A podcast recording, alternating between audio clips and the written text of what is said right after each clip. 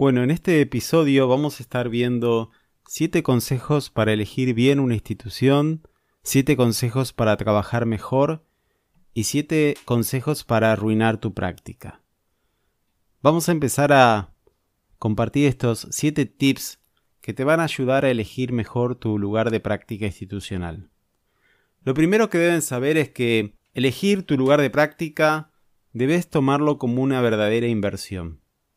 Muchos alumnos tienen a elegir su lugar de práctica por cercanía a la universidad o se dejan llevar por comentarios de ciertas compañeras, compañeros, y realmente es importante que consideres que quizá viajar a un lugar lejos hace una diferencia significativa en tu aprendizaje. Es cierto que debemos ponernos metas reales. Eh, metas reales nos ayudan a no tener tanto estrés y evitar una sensación de fracaso. Si sos una mamá que trabaja además 5 o 10 horas por día, obviamente no tenés que elegir un lugar que te quede lejos. Pero si tenés la oportunidad de elegir un buen lugar, aunque tengas que viajar una o dos horas para llegar ahí, vale la pena que hagas ese esfuerzo, porque gran parte de tu crecimiento va a estar ligado a la calidad o al tipo de institución que elijas para tu formación profesional. Considerar tu elección de práctica como una de las mejores inversiones que vas a estar realizando a lo largo de toda tu práctica. El segundo consejo tiene que ver con dejarte llevar por lo que de alguna forma te entusiasma, qué es lo que te motiva, ya que tus prácticas profesionales te van a ayudar a descubrir tu target profesional. Una buena pregunta al momento de hacer la elección de la institución es la elección que voy a estar haciendo, este lugar de práctica, ¿me acerca al lugar donde quiero estar trabajando de acá a 10 años? Por eso es importante que te dejes llevar por lo que te entusiasma, porque eso va a ayudar a que esa elección se alinee con tus intereses profesionales. El tercer consejo tiene que ver con no dejarte llevar por los miedos al momento de hacer tu elección institucional. Es cierto que uno eh, arranca su práctica con mucho temor, con inseguridad, con no tener bien claro cómo desarrollarnos como terapistas ocupacionales en ese ámbito, pero todos esos miedos y temores van a empezar a desaparecer en la medida que vos te capacitas y te preparás para esta tarea. Entonces, te animo a que trates de seguir dándole importancia a lo que te entusiasma y haciendo oídos sordos a ese miedo o inseguridad que no puede a veces darte claridad al momento de hacer una buena elección. El cuarto consejo es que sería importante que al momento de hacer este proceso de elección pidas consejo, que busques mentores, que investigues en libros, que te ayuden a tomar una adecuada eh, decisión respecto a este tema, ¿no es cierto? Es importante que vos a lo largo de toda la carrera eh, trates de, de buscar el consejo oportuno de personas que están avanzadas, alumnos que ya hicieron su experiencia, y de esa manera uno se va afilando en contacto con otras personas, ¿no? Entonces, ¿qué mejor sería que pedirle que alumnos que ya hicieron su práctica en esa institución puedan darte su feedback, ¿no? su experiencia, que ellos te puedan compartir cómo fue su paso por esa institución. El quinto consejo tiene que ver con no te apresures a comprarte un uniforme, un ambo, una chaqueta. Eh, trata primero de, em, de interiorizarte cómo se tiene que ir vestido en esa institución, cómo la TO asiste a esa institución. Hay instituciones en donde eh, los terapistas ocupacionales van con ambos, en otros van con guardapolvo, en otros no van con ningún eh, uniforme en particular, así que el quinto consejo sería no te apresures a comprarte un uniforme. El sexto consejo tiene que ver con esto, ¿no? De empezar a identificar cuáles son tus fortalezas, tus debilidades, eh, como para empezar a ganar tiempo y, y aprovechar a leer bibliografía, pedir consejos, eh, darte cuenta cuáles son estos conocimientos que te faltan como para tener más herramientas al momento de iniciar tu práctica. Y el último consejo para poder hacer una buena elección tiene que ver con esto de que menos es más. Tenés que tratar de a lo largo de tus prácticas empezar a hacer menos actividades para descomprimir tu agenda y de esa forma poder eh, tener el tiempo suficiente para lo que te demanda una práctica profesional. Si vos podés empezar a descomprimir una serie de responsabilidades, ya sea laborales, personales, como para tener un margen suficiente para leer bibliografía, para preparar actividades, vas a tener eh, sin duda un mejor desempeño, no te vas a estresar tanto y vas a disfrutar muchísimo más tu práctica.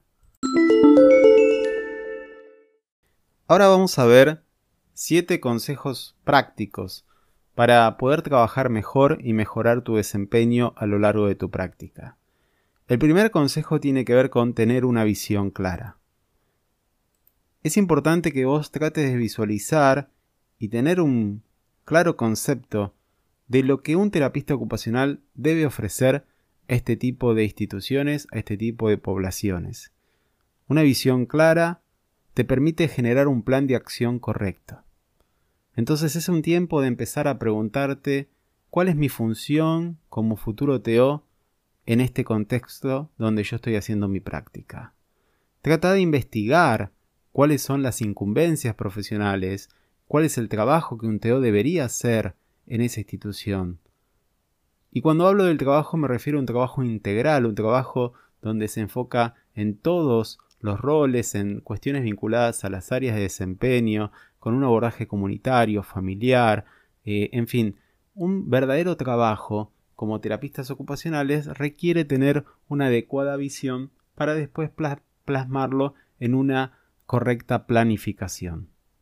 El segundo consejo tiene que ver con eh, poner un gran énfasis en buscar la posibilidad de desarrollar excelentes alianzas terapéuticas.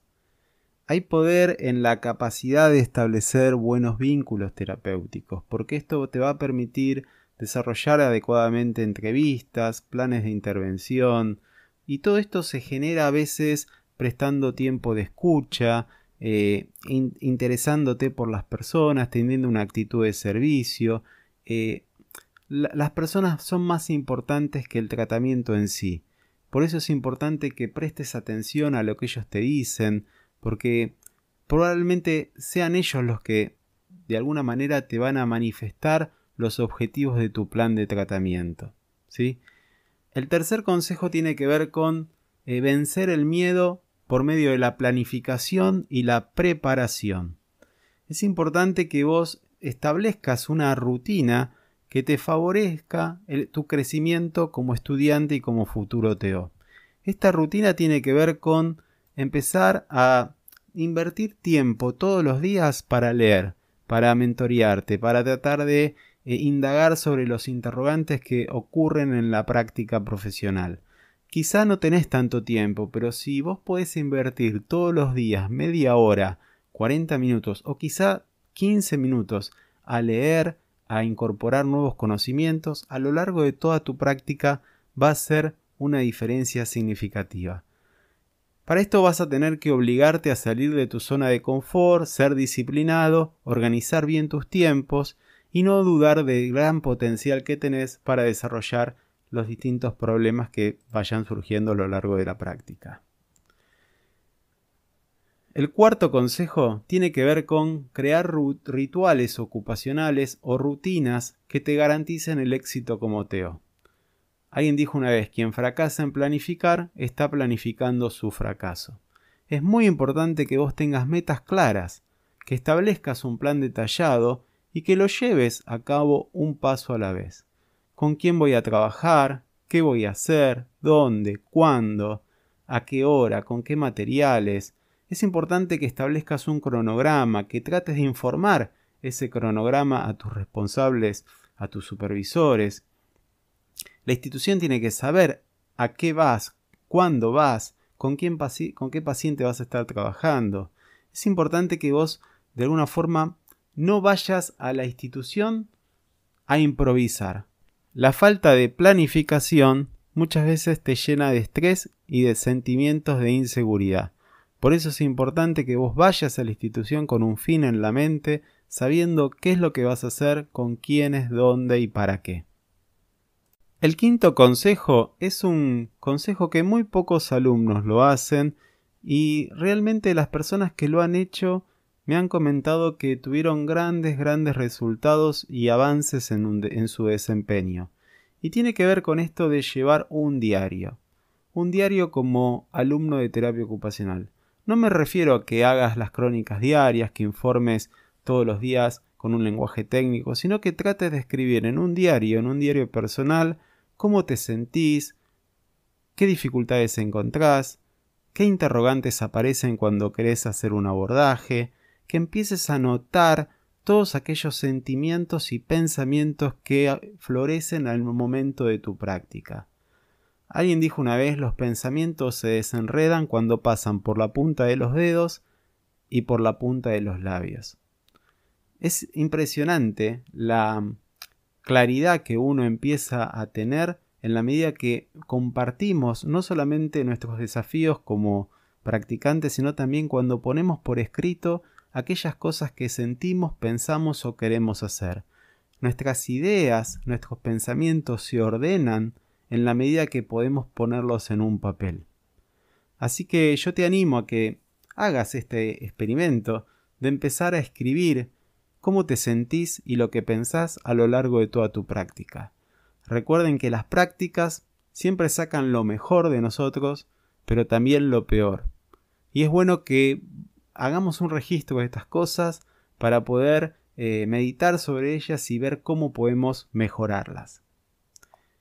El sexto consejo, vuelvo a repetir, buscar mentores, personas que te pueden aconsejar, guiar en todo este proceso de práctica. No dependas del docente de turno que te toque.